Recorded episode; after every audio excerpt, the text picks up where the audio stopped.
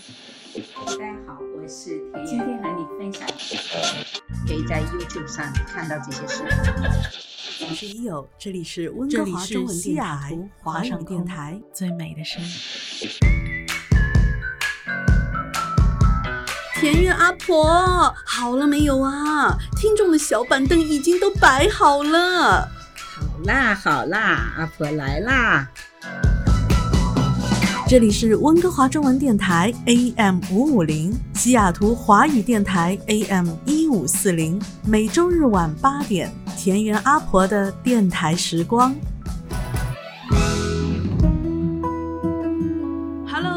爱的听众朋友，这里是温哥华中文电台 AM 五五零，西雅图华语电台 AM 一五四零的田园阿婆的电台时光，每个星期天晚上跟你空中不见不散。那今天是二零二二年的四月十号，我们先有请田园阿婆。嗨，大家好，田园阿婆来啦。大家好，又也在这里等着田园阿婆呢。那上一期我们真的是狠狠的聊了一次，呃，关于死亡的问问题嘛，对吧，阿婆？好，那其实啊，不管我们有没有准备好面对死亡，那我们其实每一个还会喘气儿的人都应该 好好活着先哈。那很多人是觉得，哎，要活得好呢，首先要有钱。甚至呢，他一生都在追求的是追求财务自由。那其实有钱，那咱们对吧？应该好好想一想，应该怎么去花？我们应该用什么样的消费观，才能让我们的人生，我们还活着的这些有限的日子里面，能够活得更好，对吧？阿婆，我想先采访你一下啊。嗯，这个问题很大哈。啊，你觉得阿婆觉得钱到底有多重要？这个就是我们平常经常讲的一句话嘛，啊，钱不是万能，没有钱是万万不能嘛。是的，是的，是的，是的，万万不能。但是其实你知道，阿婆哈，呃，我我因为这个选题的关系哈，我们上期特别约好了聊这个选题。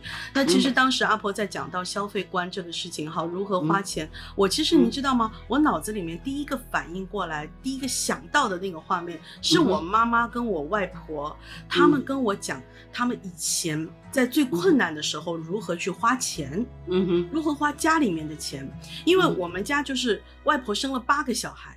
嗯哼，那小孩生那么多，在那个年代就只有外公一个人工作，其实家里面还是过得蛮艰苦的。对，那时候很多这样情况。对对对对对，就外公一个人要要养活一大家子人，大家都真的是把很多一块钱真的掰出好多好多好多好多好多份儿来用。甚至我妈妈会讲说，哦，他他们比如说文具啊，就念书要用的东西，呃，要等到外婆心情好的时候去问外婆要一丢丢的钱，然后去帮自己买块橡皮擦啊，买支新的铅笔啊。因为铅笔真的已经没有的，不能用了，不能做功课了。但是有一件事情，是我外婆也好，我所有的我妈妈的兄弟姐妹，他们一直是在他们的童年就回忆他们童年的时候津津乐道的，就是吃。我外婆家是特别特别讲究吃。我大概有跟外婆以前聊过这个话题，就说基本上在外公外婆他们家外婆家的，呃，整个家族的消费观念是，我有十块钱，我可能花九块钱去吃。很厉害吧？剩下一块钱真的是拆开不知道怎么个用，我都不知道这个摔八瓣儿。对，不知道这件事情是如何实现，但他们过得也蛮幸福的。嗯嗯呃，但是这个是跟我们当时的这个有一个叫一个指数吧，他就说你这个呃，我我我现在樵夫不在哈，他是学经济的，他有一个指数，就是说实际上是我们当时生活水平比较低嘛，生活水平呢，那你吃就占的那个部分就比较大。就这个比例会比较大，这个是确实。当你生活水平提高了以后，吃就在我们的费用当中，它就占不大。对的，先要把大家吃饱了，才能有力气去干活、去学习，才可能有好的心情去面对生活。哎，这倒是很有道理的一个解释。对对，但是因为我有相比较，比如说我的同学啊，啊，或者甚至是奶奶家啊，那我他们。我记得就是像奶奶家的，我的爸爸那边，然后他们回忆起来的小的时候，就是他们把吃真的会压缩。我觉得每个家庭不一样，他们爱好不一样，哈，能够让他们觉得有幸福感的那个事情不太一样，嗯嗯，对吧？所以他们可能花钱的方式都会不太一样。对对，肯定的。对啊不，那我也很想知道，如果我们当你有一百一百块钱哈，那在你们家在生活上比例是如何分配的嘞？嗯，这样子哈，嗯，我我觉得呃一百块我我现在一时分不出来，但是我可以用这样子来说，对，我这样来说，嗯，如果我有一百万啊，我要去买一个房子，你可以你就可以看出我的消费观啊，我个人是这样，嗯如果我有一百万，那么这个我会买多少万的房子？嗯，我可能不会买一百万的房子，啊哈。那么有的人他的消费观是这样，我有一百万，我可能买一百万。啊，我就买满，咱咱不讲贷款这个东西哈，咱就是简简单单的这样数字。嗯，他可能会把一百万买满了，就这房子价格是一百万，那我就把一百万花进去，对吧？那我不是这么花的，我会考虑，呃，我可能呢就是说这个房子价值我可能只能用到六十万，我剩下的我会来觉得装修啊、环境啊、维护啊，我会觉得后面比。前面这个本身住下来更重要，嗯，这就是我的消费观，嗯，我我不会觉得我已经有一我能买得起一百万，如果我手头有一百万，我不觉得我能买得起一百万，就是说我买了这个房子，我还要有钱消费它，享受它。哎，阿婆，阿婆这个说法让我想起了，我经常会发一个梦，发这个梦的时候，就每当我去呃买了一张彩票的时候，然后都会在想说，如果这张彩票中奖了的话，我应该怎么花？我我你阿婆，你知道我的消费观是，我第一件事情就是可能会包一架私人飞机飞到我想去的地方去旅行。嗯，我没想过买房子。嗯，对，就是我我我我说的就是没错，就是每个人想的这个点哈，就是说，嗯，因为我我待会儿还会讲到，就是说在我们华人在这个房产上哈，哈哈，在这里面它确实是有一个很有特点的东西，就是说跟西人是不太一样的。然后我觉得现在最现实的，它其实有一个呃讲到消费观哈，我们以前有一个讲的一个段子吧，嗯嗯嗯，然后就说。一个西人老太太啊，当她呃一呃年老的时候，她就说：“我终于把贷款还清了啊，就是那个房贷还清了。”那呃中国老太太呢，那她就是到了年老的时候，她说：“我终于攒够了这个买房子的钱啊。”就是实际上是两个完全不同的这个消费观，对吧？因为老太太，那西方老太太她是已经享受了一辈子的这个房子，是的。那中国老太太还在攒钱嘛？那攒够了再买，这个不是有什么问题哈，这是一个笑话的段子。但是其实这个背后呢，让我想到，其实这个人的消费观是跟你的、你的这个传统文化背景、文化背景还有一个。就是福利制度，yes，没错，对吧？制度，嗯，西方的人他可能后顾之忧会少一点，没有这三座大山嘛，教育啊，啊，养老啊，没错，哎，他他没有这个，那啊，医疗哈，对他没有这个的话，那么他后面的钱呢？他真的到后来一进老人院，他也不需要他花什么钱了，因为后面有一些政府也包了，他只要把他的老年金放进去就行了，嗯，那。我当年呢，就是芬妮在呃一个老人院做义工的时候，他有时候会去小卖部啊帮忙啊，他就会发现有一个老爷爷就天天来花钱，他就乱买乱买乱买，他就钱花不掉了嘛，嗯哼，因为他他不知道他这些钱要花到哪里去了，因为他也走不出去了，嗯，所以呢，他就天天到那边乱买东西，我也见过。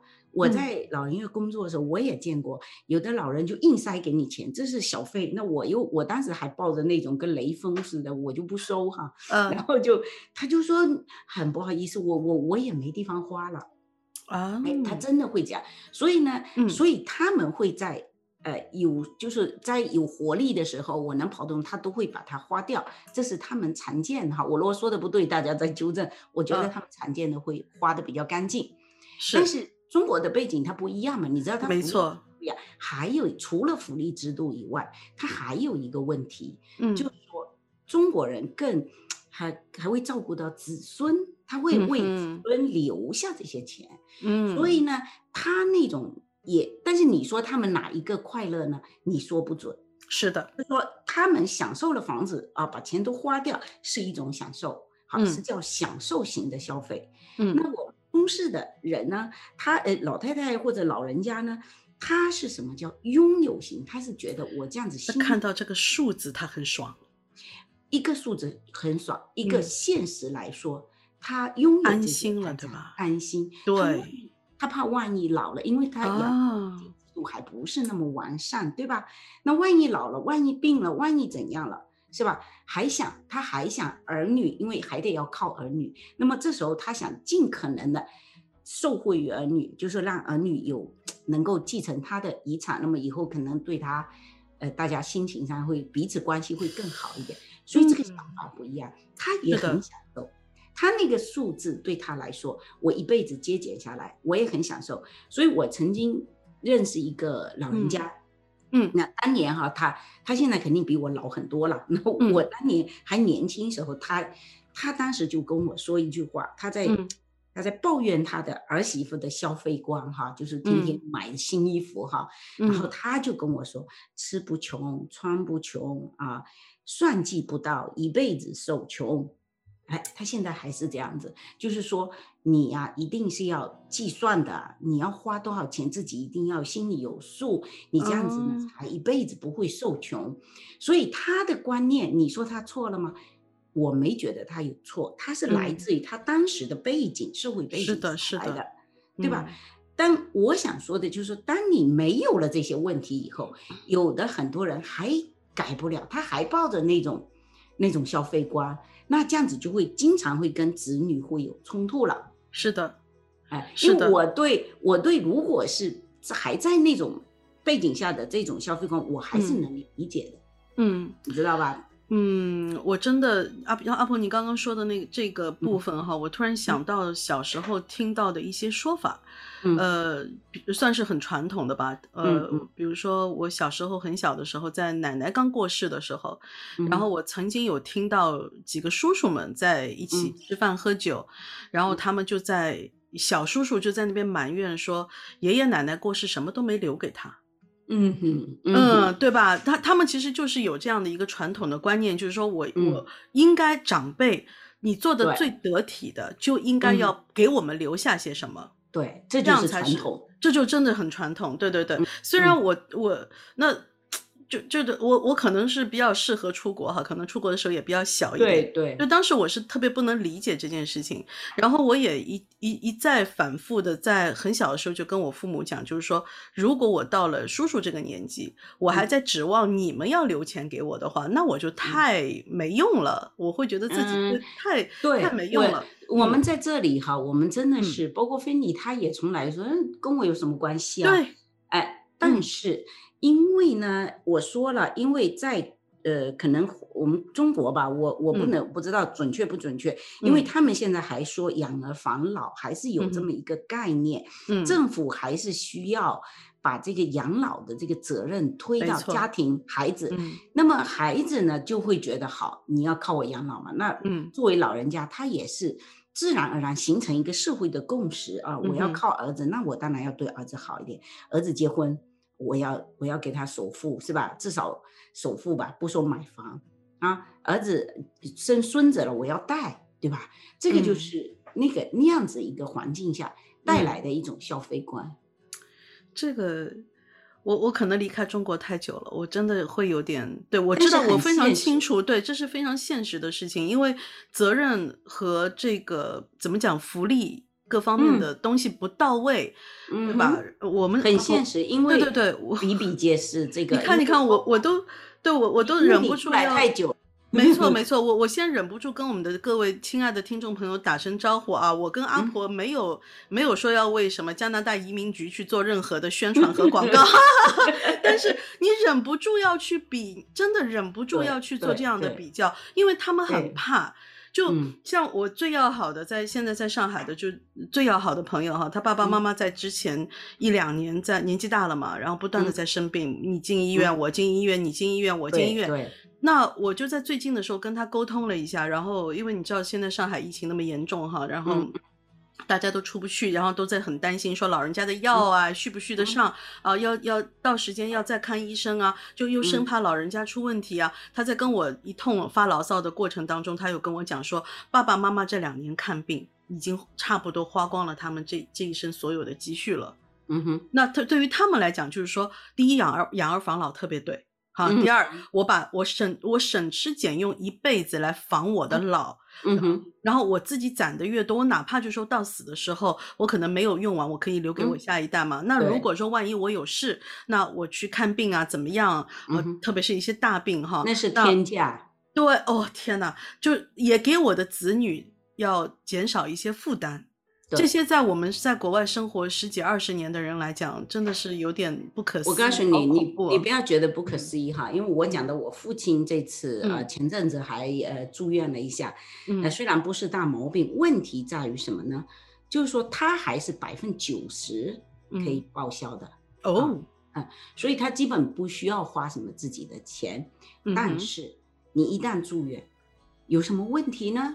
那这个以后我们再讲。我觉得我简单的讲一下，我们跑远了，跑远了。最后都是要什么呢？这个药费单都是进口药，那你就得自己付。所以就那么一天三万，一天三万，一天三万的，他在。然后又又紧急那个时候又什么去 ICU，ICU 多少天你都会心惊胆战，嗯，对吧？然后我们这边就赶紧要寄钱，嗯，你说他如果自己手头没有足够啊，你说攒个几十万有什么用？没有几就你有没有看过？很快就。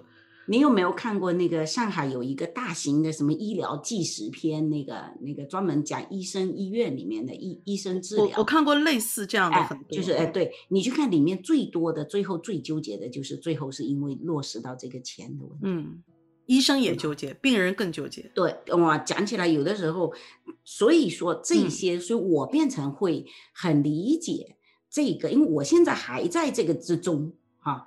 我还因为我父母还在国内，嗯，他们的应该收入算很高，他们的保障算很好，但是仍然出现这个问题，嗯，所以我觉得呢，就说我就很理解说有一种说拥有型的消费，嗯，就是我只要拥有，我不要去用掉，我不享受它。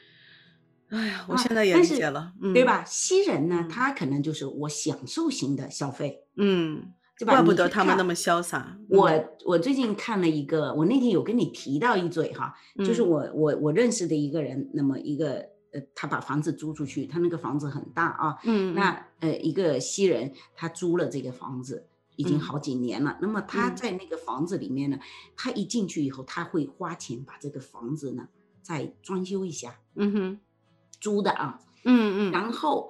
这边呢，其实每个月我看他消费，他用的都是有房，家里有好几部车，都是我们想的享受型的车啊，吉普啊、越野的房车呀，嗯，就是这样子。但是他仍然是租的房子，嗯，他觉得我没必要要去付那个首付，我付了首付，我可能每个月生活质量就没有保障，嗯啊，我宁可在。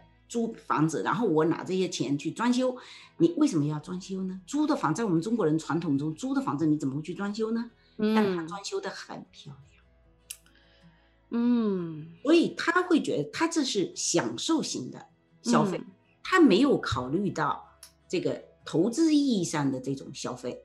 但是华人在对房产这个事情上非常执着，他执着的是在于投资这个理念上，因为比如说我刚才说了，如果他有一百万，他一定是买足一百万，嗯。对吧？因为将来这个投资它是有收益的，甚至他会买超过一百万的房子，而这一百万只是付刚付刚刚够付首期。对 对对对对。那么，哎，那么这里就产生了一个问题。嗯，我想说我在多伦多的时候，哈，呃，当时有一个叫 McNichol 有一条街，原来呢刚刚来的时候，那时候那个那条街上基本上华人比较少。那那条街你就会看，它这那个门前的花园呐，就是都非常的漂亮，草坪呀，嗯，到后来，但我这样说可能会被华人骂哈，但是我也觉得，呃，我我我还是说吧，就是后来华华人越来越多，因为那里有一个学区嘛，嗯，那以后这条街就不好看了。呃，就就是那个门前就不好看了啊，嗯，那就是因为呃是我们的华人的一个习惯，可能就是说我们会注重我把投资这个房产，我买我一百万都花在这里了，嗯，但是呢，呃，至于外围的，其实外围的至少占百分之三十，你知道吧？嗯，就是里里面的你能够有生活品质的，以及对。外面还有它定期的维护啊，哎，定期维护，对，哎，这个更新维护的费用很高的，对的。所以，呃，但是既然在这方面，大部分我只能说大部分哈，嗯，他们真的做得很好，他会把房子维护得很好啊，所以他的这个消费的这个比例分分配是不一样的。所以我刚才为什么我才会讲，我的个人我会希望我会留一点钱来维护这个房子。嗯，大概是这样，因为你如果都花进去，你到时候确实就刚跟你你第开场的时候说的，嗯，都花在吃上面，后面的钱就是一块钱摔巴巴用了，对，对吧？你什么都，你可能都穿的很破，然后可能也。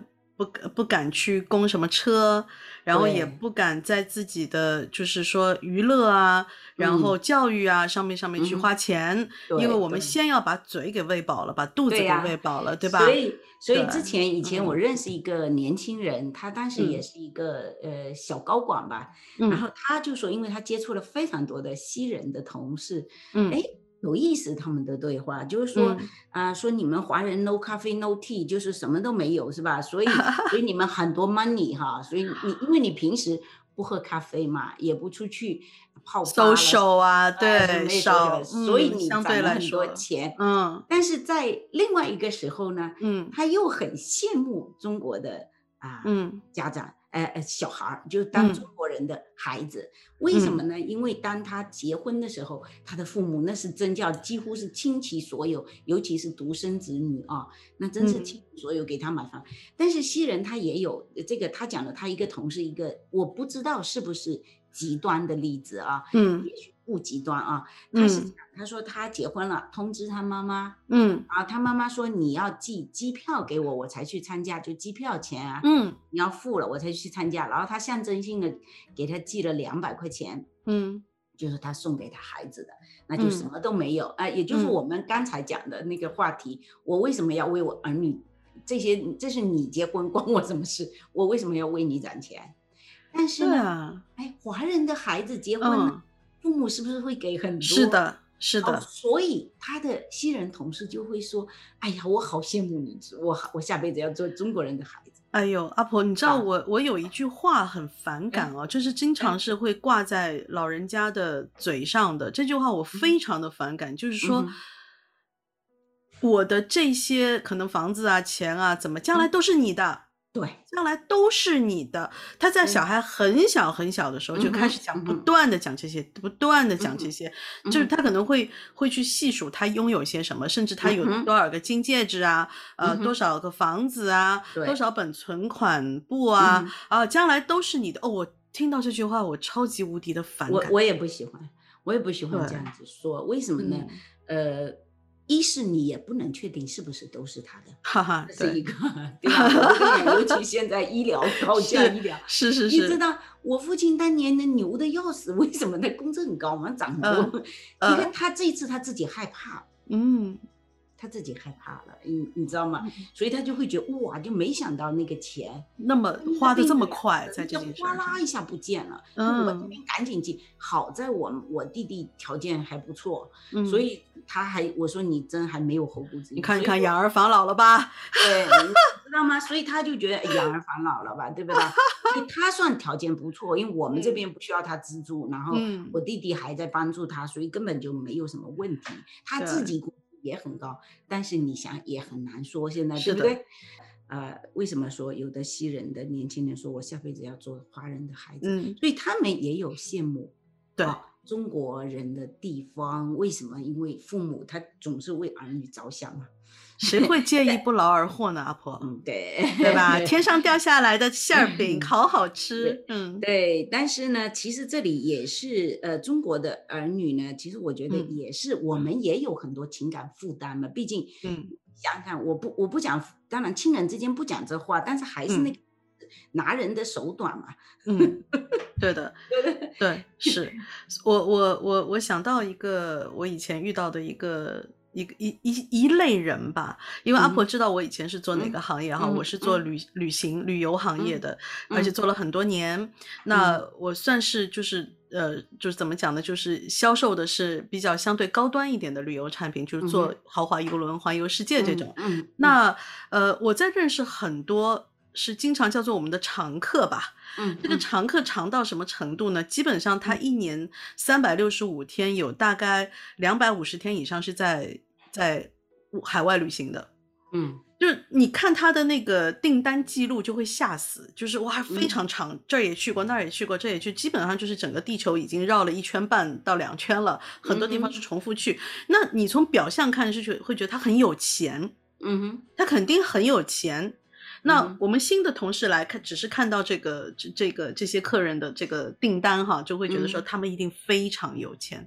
但是哎，当他们来到我们办公室跟我们面对面坐，我们同事很惊讶，嗯，他们不。像很有钱的样子哎，嗯，他那个太太的那个包包，好像就根本就是一个二手店的一个根本没有任何牌子的包包，好像每次来都背同一个包包，然后就八卦跑去看他他们开什么车，嗯，也是一个非常非常可能有十几二十年的车吧，嗯，但是他们的钱都花在他们真的会 make 他们 happy 的这一件事上面。对，让他们觉得说他们的晚年就是他们的退休以后的生活是非常，我非常知足，对知足。呃，我觉得这个是一个西方人，可能我们认识的，包括加拿大、美国，我觉得他们是一个这个是一个习惯吧，因为他们就是想去看世界。我记得我当时刚认识的一个那个当时一个西西人朋友哈，他们也是，就是他甚至因为他。年轻人没有那么多钱嘛，嗯，那么他甚至比如说旅游季到的时候，嗯，他因为每年有年假嘛，嗯，他又没有那么多，他甚至借钱去旅游，嗯，他会。其实我刷信用卡去买机票、买酒店就是借钱旅游，对吧？嗯，对对，他就是他就是因为他觉得就是说这个是他一个必须的吧，好像如果人生你你连旅游都嗯没有。机会出去的话，他可能会觉得实际上过得很没有意义。但是他再穷，他也穷游啊。对对对对对，阿婆，你知道吗？有一个现象，我真的是做这一行做了真的十几年哈。我我看的太多的人旅行，有一件事情很有意思。嗯，就比如说我在刚刚入行的时候认识的，就是游客哈，就算是游客吧。好，那他们在刚开始来跟我 deal 一些旅行产品的时候，他们真的是在小钱上斤斤计较。嗯哼。哎，很有意思，在他们不断的去旅行，去的地方越来越多，看这个世界看的越来越来越多之后，他们居然对于很多的小钱越来越不在乎。嗯，他们真的你会看到他们，就是感觉整个心都被打开了，整个整个这个世界观、人生观都在不断的在旅行当中被被被被改变的，让他更豁达、更大方，因为你看到世界之大。你才知道自己自己有多小，对，多么的渺小。这个我也不是在做广告哈。然后，对，如果如果如果有哪些就是旅行方面的公司啊，想要来找我跟阿婆合作的话，我也是非常欢迎的。我们真的是有很多的话题可以聊，因为我觉得阿婆，我们这个节目不就是让我们的听众朋友生活的更开心、更好，我们好好生活嘛，对不对？对对。那哎，阿婆有一件事情我很想跟你探讨一下，你记得吗？曾经我们俩有聊到过关于 organic。嗯，植物的问题。对，当时我还突然有个一颗星星闪过我的脑子，说不要再去 complain organic 的东西比正常的你买到的不是 organic 的东西贵，你少喝杯奶茶不就有了嘛？对不对？阿婆，你你你怎么看？我知道你刚开始也是一最早也不是吃 organic 的，对，所以我现在会在很高的比例上，我放在吃的上面。嗯，虽然整个吃占我全部生活费用还不是太太多哈。因为你的你的粉丝都觉得肯定占很多，我我不我不会占 很多，因为好这到了这个部分，我们不呃在国内的听众朋友哈，你可能也我觉得一定要我们要呼吁一下，因为你知道，如果有一些家庭，就特别是哎真的我我我们家一些老人家哈，在国内的老人家，他们就会因为说，哎呀买到了一个比如说特别便宜的肉啊，那些快要烂掉的蔬菜。啊，或者是烂掉一点没关系，切掉就好了嘛。水果也是一样的，对不对？那他们就觉得这个钱他省下来吃的觉得很爽很开心，但其实无形当中让你的身体变得不好。然后接下来要干的事情就是你的身体会掏空你所有的存款。对，是这样子，对吧？我我现在看的最透、最明白的是这一点。尽管我可能不一定，那仍然还会有这样那样的问题，但至少这个是我能掌控的。嗯。对吧？我们自己能够掌控的东西，就是我把这个东西买。我倒是呢，呃会鼓励大家，比如说你买好东西的同时，比如说这个是 organic 的西红柿，哦，它快熟了，OK，那我们先买，如果我马上吃，我就把熟的买回去，不要浪费，这个是嗯嗯，对吧？但你不要去买那些对身体有害的所谓的便宜货。嗯，讲到浪费哈，阿婆，你知道，呃，其实吧，我们刚刚一直在讲说，哦，在国内他们要要这个省那个省，但是你知道，在国内还有非常夸张的是完全相反的现象，嗯，就类似于像超前消费啊、跟。风消费啊、面动消费啊、面还面子消费，对对对，这个很夸张，对，这个占很大一部分哈，呃，我觉得就是说，呃。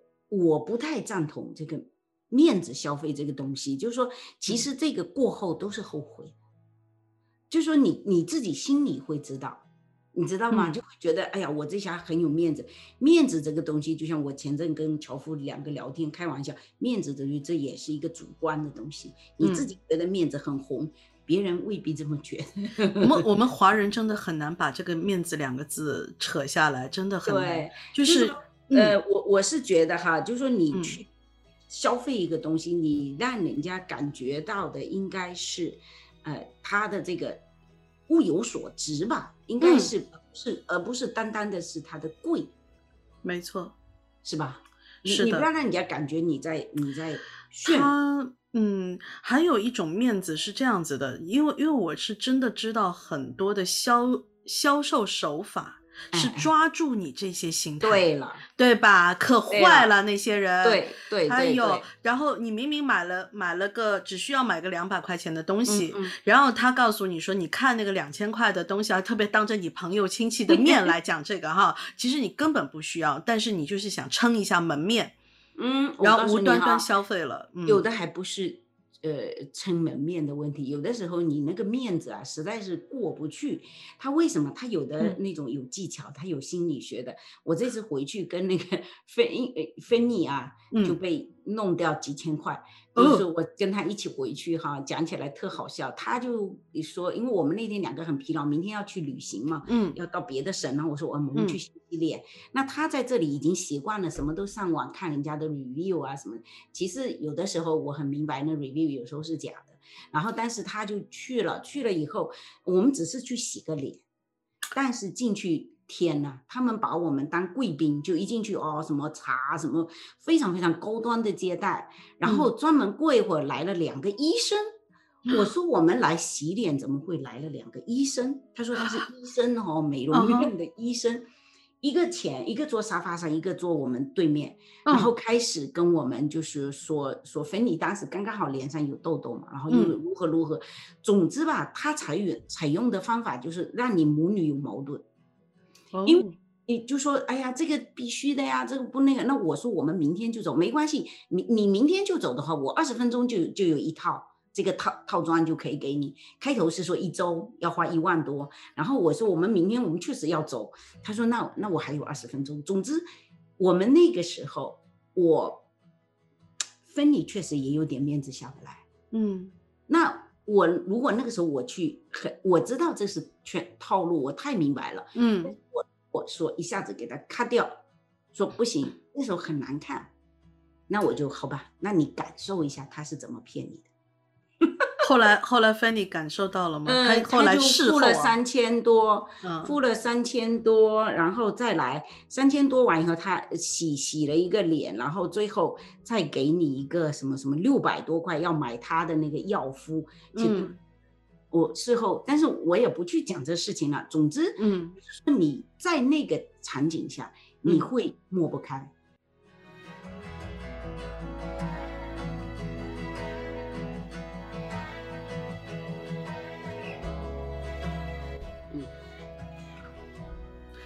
欢迎我们亲爱的听众朋友回到我们田园阿婆的电台时光。今天我正在跟阿婆聊的是我们好好活着之消费观。你有钱应该怎么样花呢？怎么样花才能让你过得更好、更开心呢？阿婆，现在就是倒过来，只要你开心，怎么花都行。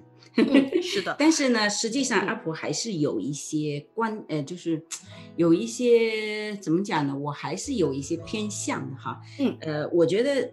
就包括我们前面讲的，不管你是啊拥有型还是享受型，我觉得都无可厚非，这是你个人的选择，我们不做评评论哈。但是我觉得我还是对有一些，比如说像面子消费哈，哈哈，人多少有一点讲面子，不用说啊，就我们都能理解，但是不要过，都是掌握一个度。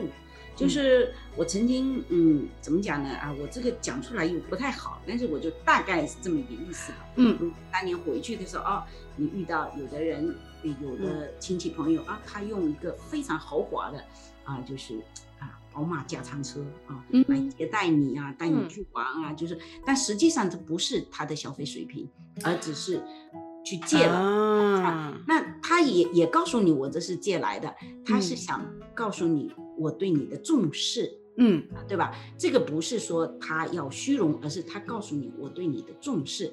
那我是觉得这个呢，嗯，我觉得这个是不必要。就这种重视，我觉得不必要，就给对方很大压力了。对，还有一种呢，我觉得一个消费，我们现在呢，现在是大消费时代，你不觉得天天在那个网上？那个那个阿玛山上面刷刷刷，淘宝上面你看是那个邮寄都寄到到爆满了，是吧？天天刷刷刷。我觉得在这个时候，我们是不是也是要想一想，我们这种大量的消费，我们这种无节制的消费，因为现在有的人不缺钱了嘛，对吧？嗯。那其实我们还缺我们的环境。我觉得你虽然不缺钱了，但是我们还是要注意到有一些不必要的消费，还是要减少。前两天因为要做这个话题，我采访了一下我娘，嗯哼，因为我娘，我妈哈，我妈是我从小从我很小的时候我就在评论我妈，我妈是爱买东西、爱囤东西、爱攒东西，然后我因为我妈是属老鼠的，我就老是在讲说，你看老鼠要开始囤东西了。好，那我前两天我就问了一下我妈。然后我说：“妈妈，我说你现在如果再回忆二十年前的消费观，你会觉得自己现在跟当年有什么不一样吗？”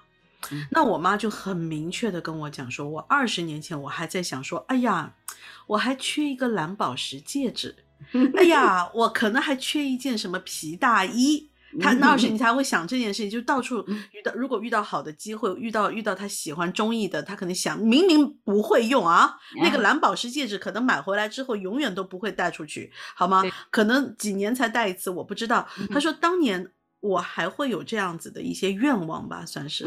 嗯，好，那现在的话完全没有了。他现在会觉得说，我只要想觉得说我能够放松的、舒心的过每一天，嗯哼，就很好了。对，其实很多时候在我们某一些阶段嘛，在很多时候我们是在为别人消费，就为面子，就会觉得因为你有嘛。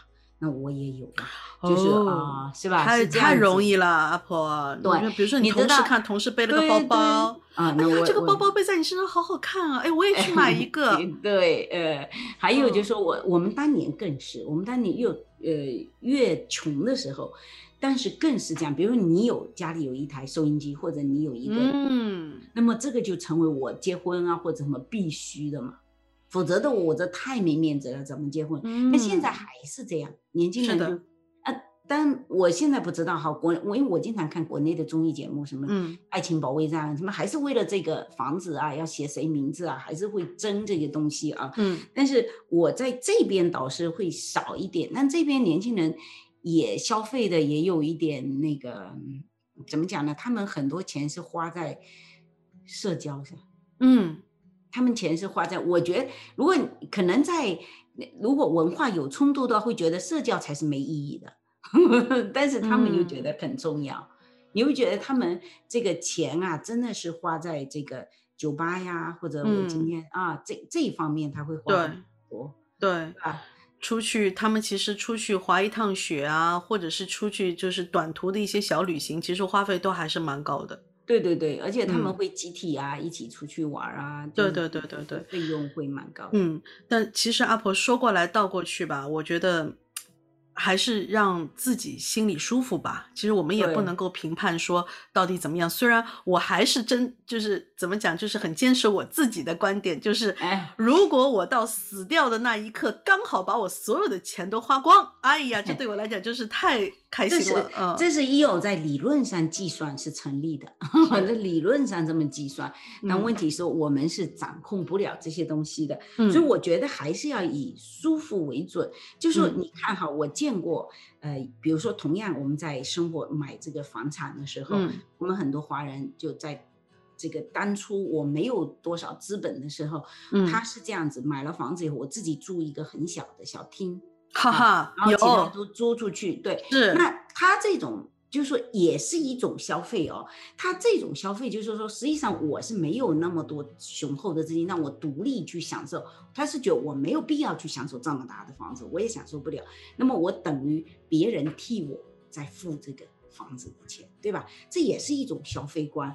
但是我会更我我不太喜喜欢说跟别人合的太多哈，就是就是这种我我喜欢清清楚楚自己独立的这个东西，所以我房子房子呃环境，那我可能会学，我可能会买小的啊，就就是这个是一个每个人消费观不同，这个如果对从投资的理念，当然去买一个 house 更好，但我如果我买不起，那我可能就买小的。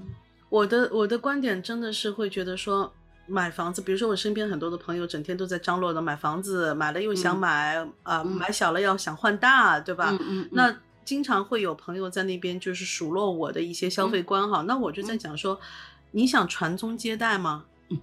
如果说你是想把这个房产这块地传宗接代的话，你就 go ahead 继继续这么干。但是我没有这样的观念，我我不想有这样的观念。没有，他这个有很多投资的那个宣传嘛，然后希望你走这一方面，走走这个作为一个投资，当然它是增值快嘛，这个没问题，这个没问题。但是阿婆，你不觉得钱如果是不是花在花在自己身上，这就这个钱不算花嘛，就不算花，对吧？那个房子花了才是。钱嘛，对，然后你那个房子，你想，你你很大声的说，哎呀，今年的那个政府估价下来了，哎呦，我这个房子又涨了百分之多少多少，觉得爽的要死。好，看到那个百分比，你爽的要死。那我说折现，折现你才能享受得到它，卖掉。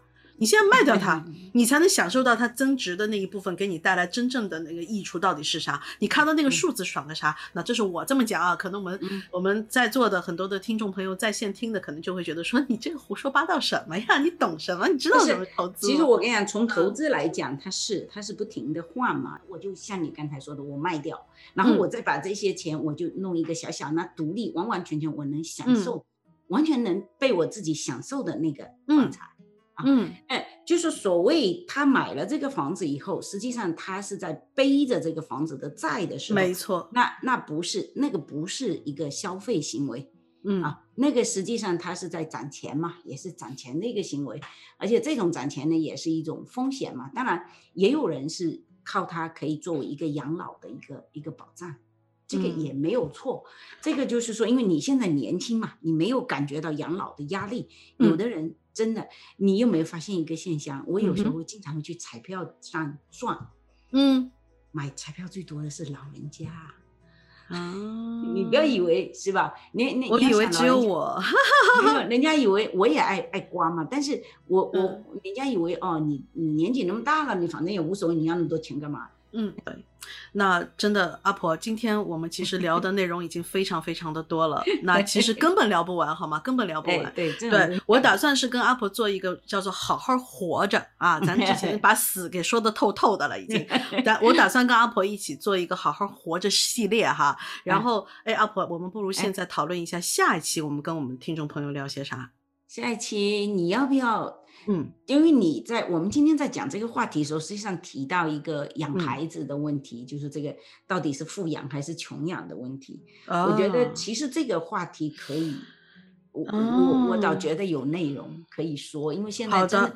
这不是消费观的问题。这个俗话说得好啊，就是，呃，女儿要富养，儿子要穷养，对吧？对对对。其实其实我对这方面的认知还不是很很多，但是我特别想要听听阿婆到底有什么样的观念 哈。对。然后对对对，然后我相信我们我们在座的呃收音机前的，或者是在网络上收听我们节目的听众朋友，可能不管是你现在有儿有女没，或者还没有即将有啊，或者是未来在哪不知道，总是会。会有的。那我们都是要心里面有这样这样的一个思想准备，或者是有一个观念吧。我觉得这个还蛮重要的，对吧？嗯嗯，好的。那阿伯这一期我们给我们的听众朋友送出一个嗯灵魂拷问吧，好吗？我们说说你的钱怎么花好吗？或者是还是说？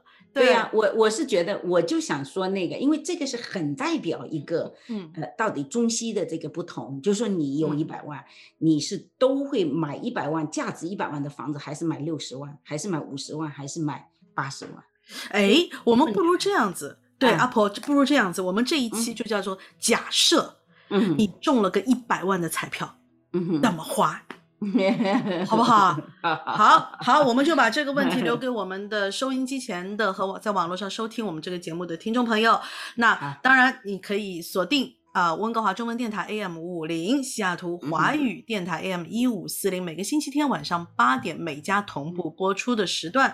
那当然了，你错过也完全没有任何关系，因为你只要关注我们温哥华中文电台的公众号啊，温哥华中文之声，你每个星期。都会收到我们的在线听的推文。那还有的就是喜欢开着车啊，然后想听就听，想停就停的听众朋友，可以在 Spotify 上面搜索田园阿婆的电台时光，都可以非常容易的能够关注到我们每一期。我们已经做过很多很多期都非常有趣的话题。那当然了，也非常欢迎大家给我们留言，有一些想要呃直接跟我们对话的哈，跟我们的各个听友。啊，热心听友们对话的可以加入到我们的听友群，这个就一定要关注一下我们的公众号啊，我们的推文上是有我们入群的二维码，扫个码就可以申请入群了，好不好？好的，那我们今天的节目就先到这里了，我自己明天先去买张彩票，我也去买，我也去买。好的，好的，好的，好的，好好，拜拜。这期就到这里，嗯，跟我们听众拜拜，拜拜，拜拜，下期见。